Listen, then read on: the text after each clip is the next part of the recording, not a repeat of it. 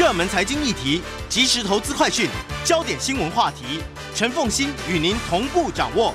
欢迎收听《财经起床号》。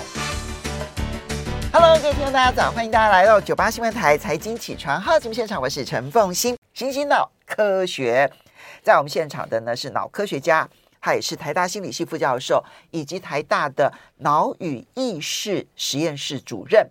谢伯让，谢老师，谢老师早，早，大家好，也非常欢迎 YouTube 的朋友们一起来收看直播哈。来，醒醒脑啦！来，我们先，今天今天我们要来谈睡眠，嗯，睡眠。我我们知道很多人在形容睡眠的时候呢，就认为说它就是一个休息，人就是因为白天太累了，所以晚上需要休息，所以它只是给人一个休息的一段时间。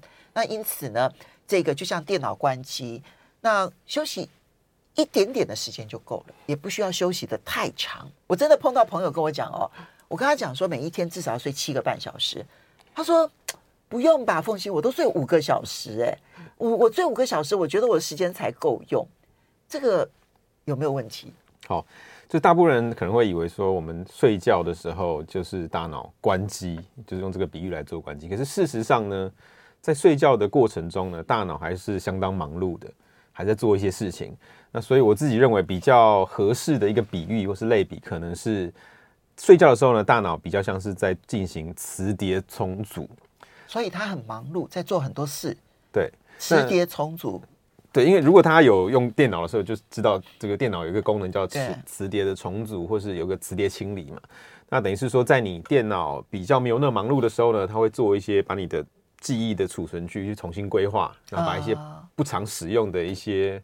没有意义的资讯可能清除掉，分类清除。对，那大脑在睡觉的时候，就是我们身体在睡觉的时候呢，大脑其实也是在做类似的事情。嗯，那其实最重要的两个功能就是睡觉的时候发生的事情。第一个是大脑除污，就是清理一些废物。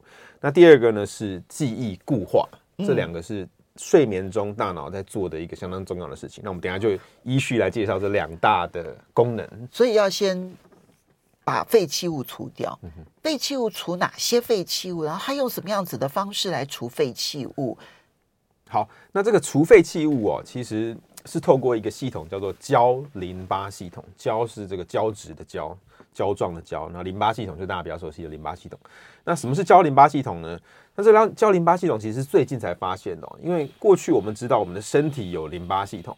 那淋巴系统的功能主要是在，也是清除一些我们的一些代谢废弃物，然后而且里面还有一些呃免疫细胞，可以帮助我们抵抗入侵的病菌。嗯，那以前呢，以为说我们的淋巴系统就只存在于身体上，那大脑好像没有观察到淋巴系统。嗯，那后来就发现哦，其实我们大脑中也有淋巴系统，那就是这个所谓的胶淋巴系统。那胶淋巴系统是什么呢？胶淋巴系统其实是呃一,套在脑血管周围的叫做。呃，血管周系的一个一个一个叫组织或是系统也好，就是所谓的血管周系，就是脑血管旁边包了很多细胞，嗯，那就是一种胶胶状细胞或者叫星状细胞，嗯，因为它长得像一个小小的 star 星星这样子，它把血管包覆住，细胞群就对。对，那这个包覆的这个间隙呢，就可以让一些脑脊髓液进行流通。哦。那这个他们后来去发现哦，这个这一套系统其实就是脑中的一套淋巴系统，因为它做的功能跟我们身体中的淋巴系统非常的相似。第一个是它可以让这个脑脊髓液进去，然后带走一些废物，就从血管带出来了。那第二个是呢，它好像有一些免疫的功能。OK，所以它同时也跟淋巴系统做一样的事情，但是因为它长相不一样，对，所以才叫做交淋巴系统。所以一开始也没有找到这个淋巴系统，因为是用身体的淋巴系统的方式去找。是。还以为说没有，对，只是因为它长相不同而已。那后来就发现了，确实存在这套系统。哦、那这个呃，这套系统里面呢，他们就发现哦，呃，它跟记忆的关联非常非常非常相非常呃非常非常相关，而且跟清除废弃物也非常相关。嗯，那我们就来看看说有哪些证据哦，因为突然发。原本发现这套系统之后，不知道它做什么嘛？对，猜说可能跟淋巴系统很像。嗯，那结果后来就是有越来越多证据显示说，这套系统真的是在做跟淋巴系统非常接近的功能。嗯哼。好，那第一个是哦，他们就发现说，如果你在他因为你要解释这套系统，那我们就直接看看老鼠在睡觉的时候跟没有睡觉的时候，这套系统在做什么？哦，那所以我们就找来老鼠，哦，好，都是用老鼠做实验，辛苦了老鼠们，比较比较麻烦一点嘛，你没办法直接侵入性的去检查大脑中这个这套系统在做什么，所以只好用老鼠的来做模型。OK，所以在帮老鼠做实验的时候，是用侵入式的方式观察它的脑中变化。对，有时候它可以用显微镜，然后用各种可以侵入式的方法去看，说到底 OK 这套系统在睡觉的时候发生什么事情。那第一个证据就显示出哦，小鼠在清醒的时候。它这套胶淋巴系统呢，它里面的脑脊髓液相对比较少，嗯，但是睡觉的时候呢，很多脊髓液就会进入这一套胶淋巴系统。哦，集中把所有的脊髓液通通供应到这里来。嗯哼，别的地方休息就可以让脊髓液集中到这里来了。对，那就是等于就是要说这套系统在在运作嘛，所以脑脊髓液的功能基本上是存在脑中的一些空隙跟空间里面。那我们就发现说，睡觉的时候脊髓液会挤到会往这个血管间隙的地方挤。他们好精密哦，好好聪明哦。然后呢，有一个东西叫做，有一个蛋白质叫做贝塔类淀粉蛋白。嗯，那这个东西呢，是在呃失智症，尤其是阿兹海默症的脑中，常常会看到这个蛋白会堆积。嗯，那我们就发现说呢，清醒的时候，这个东西的浓度比较高。嗯，那睡觉的时候呢，因为脑脊髓液集中到血管间隙里面嘛，然后看起来它也把贝塔类类淀粉蛋白也带走了。贝塔类淀粉蛋白到底是不是我们脑中的代谢废物？哎、欸，这个其实有争议，真的、哦。就是我目前我们知道，就是说，呃，我们确实在阿兹海默症的脑中观察到很多这个淀粉堆积。嗯、那这个，但是它是因还是果，我们目前还不是百分之百非常肯定。有些人说说，因为你堆积，所以才导致你失智症嘛。那有些人说，有可能有没有可能是你失智症？所以才会对，才堆积了一些东西。虽然这个因果关系目前还不是百分之百的肯定，可是确实有发现这个现象。就是如果我们在睡觉的时候，借由这一个胶淋巴系统，然后以及我们刚刚提到的脑脊髓液，是可以把这一些白天比较多的贝塔类淀粉蛋白给清除掉的。那现在他们就猜测说，因为这个贝塔类淀粉可能跟阿兹海默失智症有关嘛，看起来不是一个好东西啊。对对对对。那而且在清，你在比较清醒跟睡眠，老鼠清醒跟睡眠的时候，发现说，哎，睡眠的时候确实可以把这个贝塔类淀粉带带走，它浓度会下降，所以它可能说，他们就猜测说，应该跟这有关系。那如也就是说，如果你没有好好睡觉，那你这套系统就无法好好运作，你在睡眠的时候就无法带走这些。这些呃坏的蛋白质，所以不管阿兹海默它跟类淀粉蛋白到底谁是因谁是果，至少如果你能够好好睡觉，它就比较能够防止它堆积。对，没错。因为你你如果没有足够把它给代谢掉的话，那到又回到了白天，它又开始又堆积了。所以你不利用睡眠把它给代谢掉，它就是会在我们脑里头根深蒂固。对对对。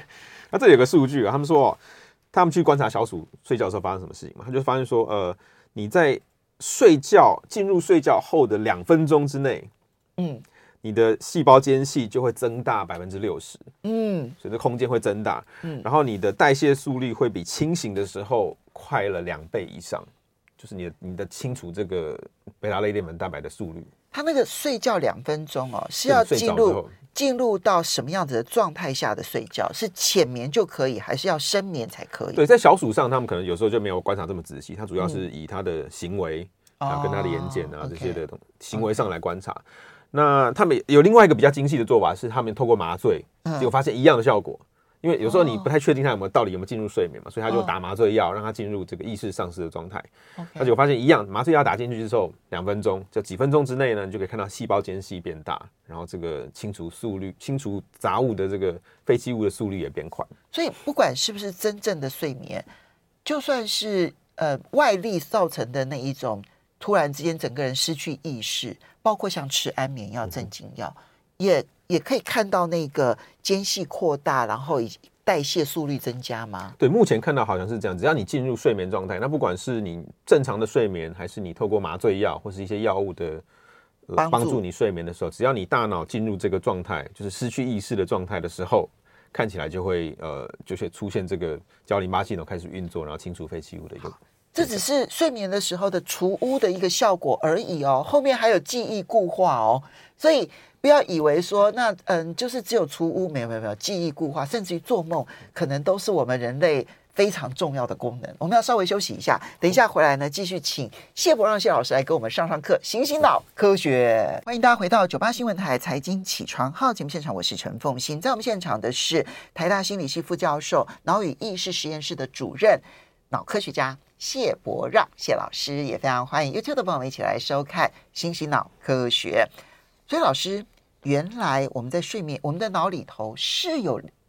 类似的淋巴系统的叫做胶淋巴系统，它真的在做代谢，然后也真的在做免疫的工作，而它真的是在睡觉的时候，它是最活跃的。所以如果我们不睡觉的话，那么现在后果到底是什么？好，那我们刚刚还有一些证据，再帮大家补充一点，就是如果你不睡觉会怎样？那他们确实也在小鼠上先做这件事情，那他们就直接把小鼠剥夺睡眠。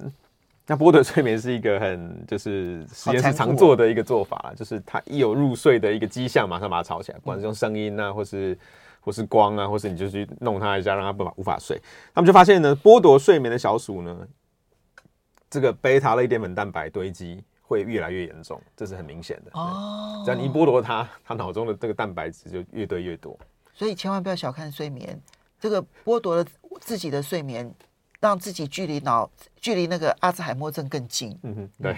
然后还有一个做法，就是直接透过基因改造，就是一些呃基因的方式，把它的胶淋巴系统破坏掉。因为它有一些细胞嘛，哦、所以你透过基因改造，这个它就可以这套系统就可以被破坏。这样子，它就会，即便它睡眠，它的胶淋巴系统也没办法工作。对。那结果就发现，只要你破坏了这个胶淋巴系统呢，这些小老鼠的脑脊髓液的流动速率下降百分之六十。OK，它无法无法顺利的代谢。嗯，那这个清除贝塔类淀粉蛋白的速率下降百分之四十。嗯，所以看起来这个系统确实是跟清除代谢物有关系。所以剥夺睡眠，光是就除污的这个角度来讲，差就很多了，差距很多。那可是我我我这边要问，那是不是要多久的睡眠时间才能够完成一个好的除污？好，这个其实呃比较少有这样的研究。那主要是因为我们人的个体差异蛮大的，有些人他可能这一套系统运作非常良好，那你可能不需要非常长的睡眠，他就可以够了。嗯，那有些人可能就需要比较长的睡眠。那这个其实跟个体个体差异差异非常真的非常大，因为有些人就发现说我，哎，我每天睡五六个小时，早上起来精神非常好。那有些人可能要睡满七到八个小时才会好。那这个可能就要呃涉及自己的一个生活习惯。那你有时候要自己去观察说，哎。你可能要测试一下，我今天睡七个小时起来，如果不够舒服的话，可能隔天睡八个小时试试看，或是提早一个小时试试看，看看看看这个状况会怎么样。好，那么接着我就要问的是，有没有随着我们的年纪不同，这个胶淋巴系统的量或者运作情况有不同？现在有研究到这种程度吗？这个可能还没有，尤其是在人身上，其实我们所知还有限，因为大部分都在老鼠身上。因为主要是因为我们知道说脑神经细胞从年轻从一出生，然后一直到老，它基本上是在减少当中的。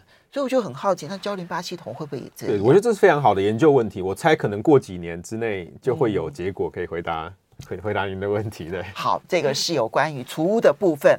可是我们刚刚讲了，大脑不止除污，还可以记忆固化。如果你希望考试考得好的话，其实睡觉很重要。对，就是现在，如果说是你没有好好睡觉，睡眠剥夺，或者你有时候自己剥夺自己的睡眠，因为压力大要做事情嘛，那会出现非常多的负面后果。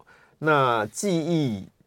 记忆的这个出问题呢，就是一个很很严重的一个后果。那可是，在记忆出问题之前呢，我们先看看其他还有哪些问题，因为记忆我们是相当重要的，我们留在后面哦。对，睡眠不足，睡眠不足，老鼠已经出现这种状况，那人呢？对，因为我们刚刚提到提除污嘛，那在人身上哦，呃，有几有几个有趣的研究来跟大家分享一下。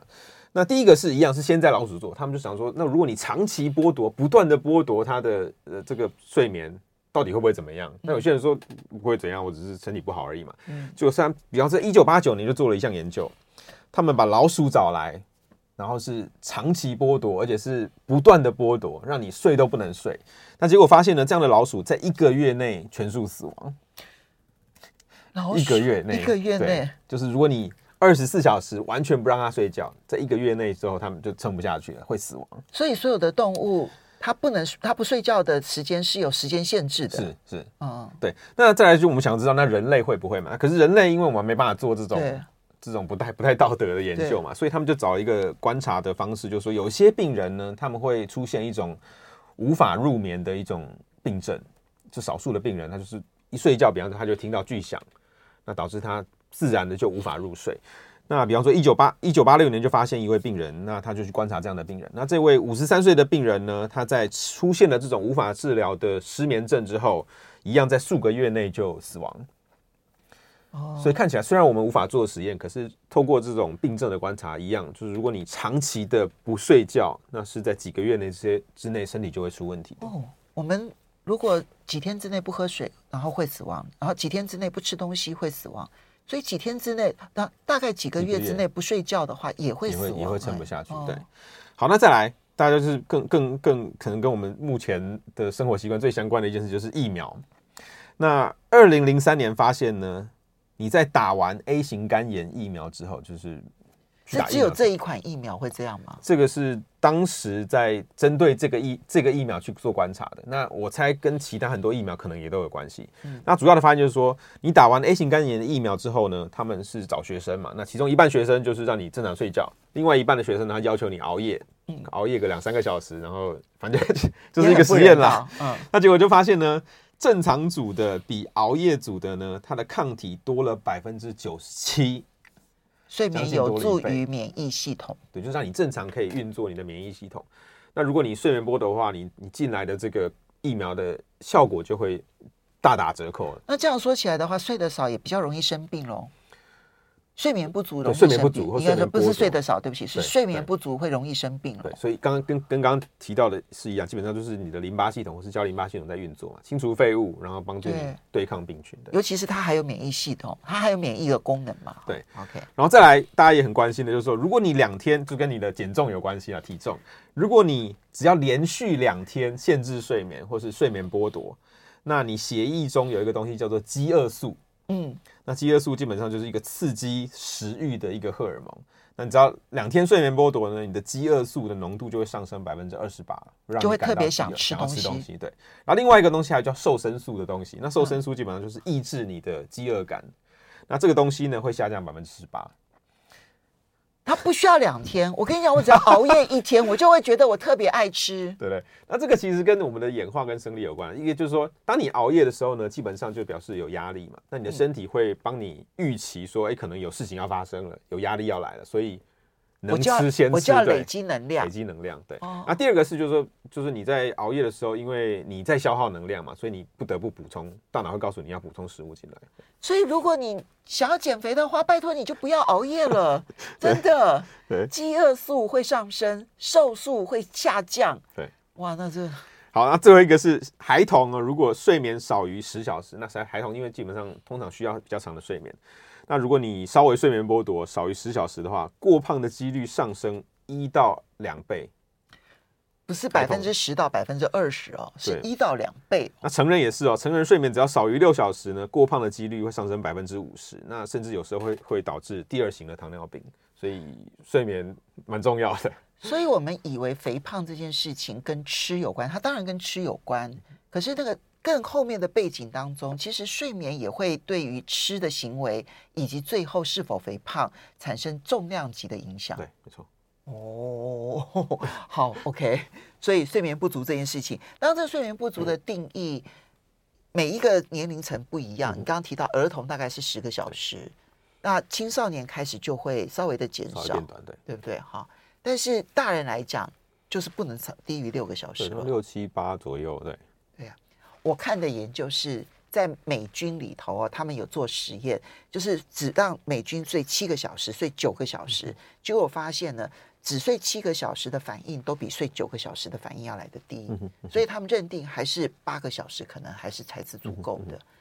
绝大多数的人啊，哈，没有意外，呃，例外的人非常少，天选之人比 那个就是有关于这个新冠疫情的人都还来得少。好，来，那怎么记忆固化？好。记忆固化这件事情哦，呃，我们要要来讲一个，呃，一应该是二零一四年的一个诺贝尔奖的研究。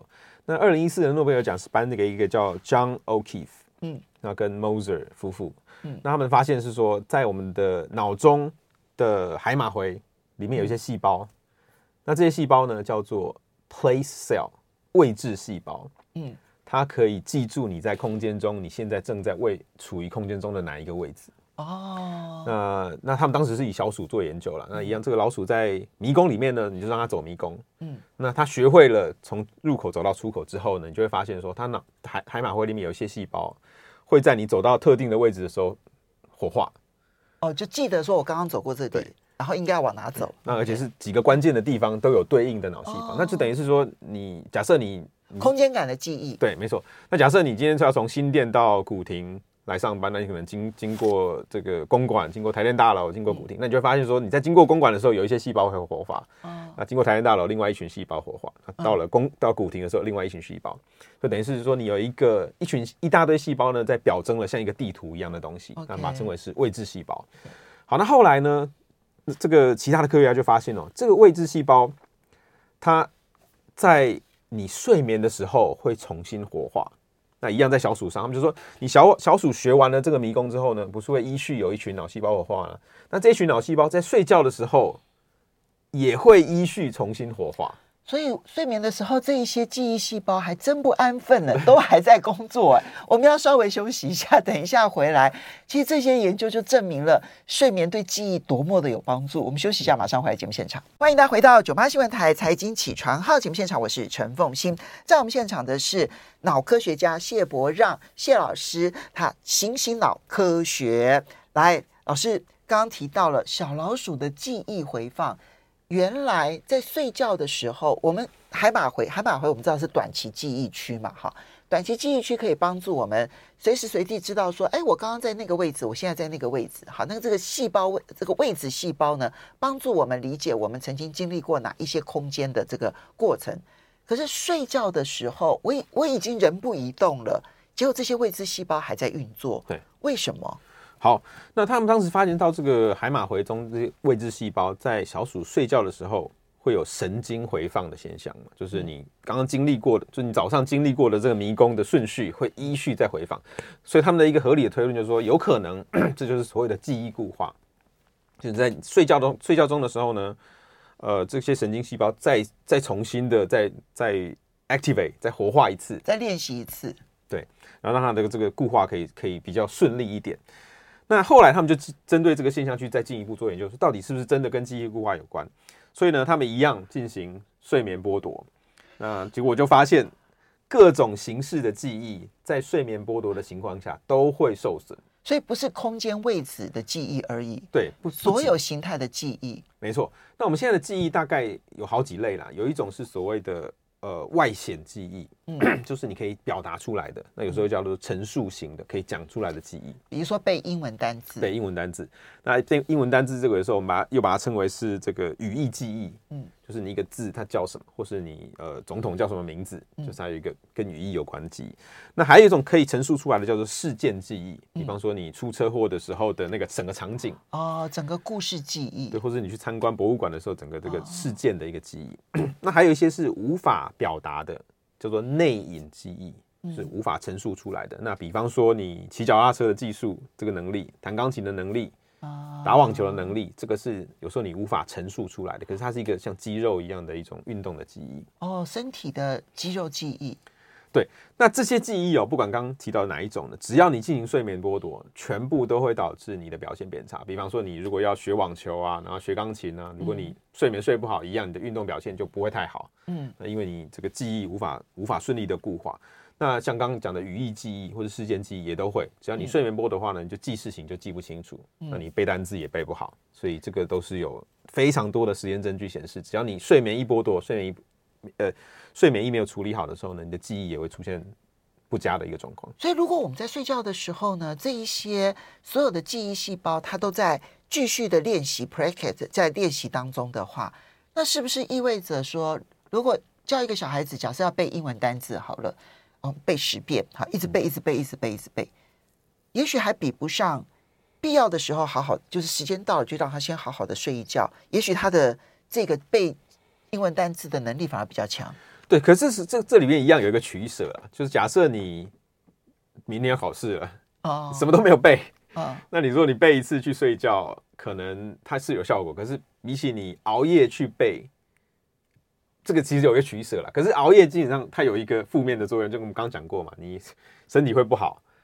那可是这个就是一个，所以临时抱佛脚还是有用，还是有用，因为你在一个特定的八小时之内，你重复、反复、不断的背，它确实比只背一次就去睡觉会好一点。嗯，那可是你就要取舍，因为你不睡觉就会导致身体受损，那长期下来会出问题。那可是临时抱佛脚，我们 还是还是还是有它还是有它的效果。我们承认临时抱佛脚有它的效果，好不好？OK。可是呢，来了，我们刚刚讲的其实都是短期记忆，那跟长期记忆会有关系吗？睡眠？